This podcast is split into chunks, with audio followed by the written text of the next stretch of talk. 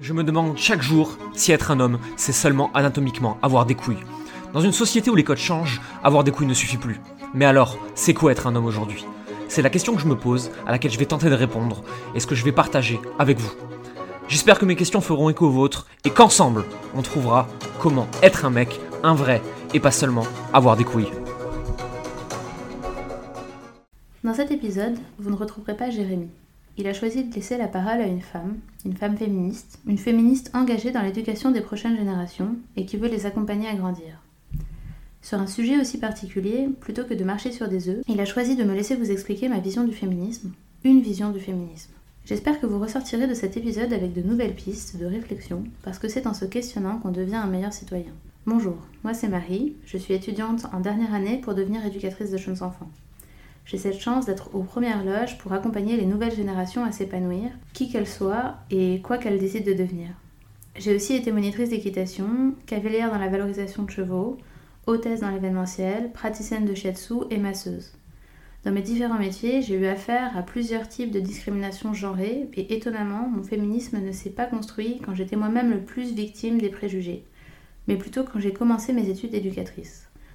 Je pense que c'est en partie dû à la responsabilité de veiller au bon développement affectif et social des enfants. On a vraiment envie de les protéger, de leur permettre d'avoir un maximum de confiance en eux, et en même temps de leur permettre de s'armer contre les injustices du monde. Et puis en tant que travailleur social, apprendre tout ce qu'il y a de moins reluisant dans notre société, les pourcentages de femmes victimes, les lois tellement tardives et peu ou pas appliquées, ça m'a vraiment mise en colère. Tellement que j'ai décidé d'arrêter d'apprendre sur le passé pour me focaliser sur ce qu'on pouvait faire avec l'avenir. Être féministe, pour moi, c'est demander le respect des droits les plus fondamentaux et les plus inaliénables des femmes. Oui, oui, les mêmes que ceux de la Déclaration des droits de l'homme et du citoyen. C'est effectivement un combat, mais pas un combat contre les hommes. C'est un combat contre l'oppression des femmes, et j'irai même plus loin, l'oppression des femmes acceptée par la société. On dénonce une manière de faire et une façon de penser. Et cette façon de penser n'est pas genrée. Tout le monde en est victime, aussi bien les femmes que les hommes. Le féminisme, c'est aussi dénoncer la sexualisation et l'objectification des femmes. On est des êtres humains. On n'est pas à mettre dans des cases comme un objet de fantasme, une frigide ou même un garçon manqué pour ne pas être plus vulgaire. Le problème de notre société, c'est qu'elle définit les femmes par leur image de femme. Entendez l'image de la femme actuelle, avec les exigences et les tendances qui vont avec. Look, poil, sujet de préoccupation qu'il est bon d'avoir, tout y passe pour être une femme normale. Et j'ai l'impression que si on n'est pas une femme normale, alors n'importe quel propos sexiste ou insultant est mérité. Elle a bien cherché quand même, non? Trop ou pas assez, elle aurait pu faire un effort. Et je ne parle pas des hommes qui parlent des femmes. Je parle de tout le monde. Les femmes sont bien pires entre elles en ce qui concerne les commérages et les jugements moraux, qui, aussi anodins qu'ils paraissent, deviennent de véritables violences psychologiques. Et être féministe, c'est aussi dire stop à toutes ces façons de penser, qui enferment et qui ne laissent pas les femmes être libres d'être ce qu'elles ont envie d'être sans risquer de se faire insulter parce qu'elles ne rentrent pas dans les clous. C'est vraiment un gros travail de déconstruction à faire. Encore une fois, on est tous victimes de nos représentations. Moi la première, j'ai déjà vécu une situation où parce que mon mec n'était pas intéressé que par mon physique, je pensais ne pas lui plaire. Alors qu'en fait, il était juste aussi intéressé par ma personnalité. Mais inconsciemment, ça me mettait en danger dans mes représentations. Si un mec n'était pas à fond sur mon physique, alors ça voulait dire que je ne l'intéressais pas. Et au début, je me suis pas dit cool, enfin un mec qui m'aime pour ce que je suis, pour tout ce que je suis. Non, il a fallu qu'on en discute pour que je sorte de mes représentations toxiques. Et c'était complètement inconscient. Je ne me rendais même pas compte que je me réduisais à ça. Bref, tout ça pour dire que pour moi, respecter quelqu'un, que ce soit une femme ou un homme, ce n'est pas attendre un comportement normal et normé de sa part, se dire c'est comme ça, mais c'est réfléchir à ce qu'on attend de l'autre et pourquoi on attend ça, à ce que l'autre fait et pourquoi il ou elle le fait. Ne pas chercher à lui imposer un quelconque comportement parce que oui, ta liberté s'arrête là où commence celle d'autrui. Je trouve ça important d'essayer de se comprendre les uns les autres et de sortir de cette discrimination genrée toxique. Et puis sérieusement, qui a encore envie de se conforter à l'expression suivre le troupeau? Un ami à nous nous a dit lors d'une soirée Le féminisme, c'est un faux combat. À la base, son idée était plutôt noble. Il voulait parler d'humanisme et du fait que tout le monde devrait respecter tout le monde. Mais moi, cette phrase, elle m'a vraiment choquée. Le féminisme, un faux combat? Ok. On a tous non pas une, mais plusieurs amis victimes de violences sexistes ou sexuelles.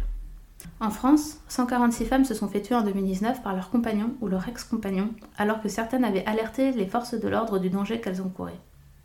En France toujours, 125 000 femmes ont été victimes de mutilations sexuelles, notamment l'ablation partielle ou totale du clitoris et des lèvres. Rien qu'avec l'écart salarial, pour moi, on est clairement dans de l'oppression des femmes. Pas de la discrimination, non, dans de l'oppression. Parce que travailler gratuitement à partir du 4 novembre, ça devrait être assimilé à de l'esclavagisme. Où est passée notre belle devise nationale liberté, égalité, fraternité? Alors oui, le féminisme cache un plus gros combat, mais de là à dire que c'est un faux combat, tu pousses le bouchon un peu loin, Maurice. L'autre jour, j'allais au Monoprix. Mais on était dimanche et elle ferme à 16h45. Alors, avec un monsieur d'environ 50 ans, on se retrouve bloqué devant les portes.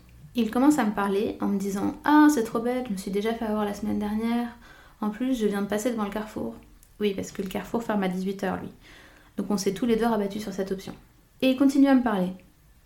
Et je me suis dit Et c'est parti. Parce que j'étais persuadée qu'il allait m'embêter, que j'allais devoir refuser ses avances, qu'il allait être lourd. Aujourd'hui, avec les smartphones, à part ceux qui font la quête, honnêtement, qui adresse la parole à un inconnu dans la rue? En fait, ce monsieur, c'était juste une personne qui venait de déménager et qui faisait connaissance de son nouveau quartier de la manière la plus simple et efficace possible, en demandant des renseignements à ses habitants. Arrivé au carrefour, il m'a dit Bonne fin de journée, madame, et on a fait nos courses chacun de notre côté. J'ai été triste d'avoir pensé ça de lui au premier abord. Ça m'a vraiment peiné de l'avoir tout de suite vu comme un potentiel agresseur, comme quelqu'un qui allait forcément m'embêter en tant que femme alors que c'était juste un être humain qui s'adressait à un autre être humain. Et ça, ça m'a démoralisé.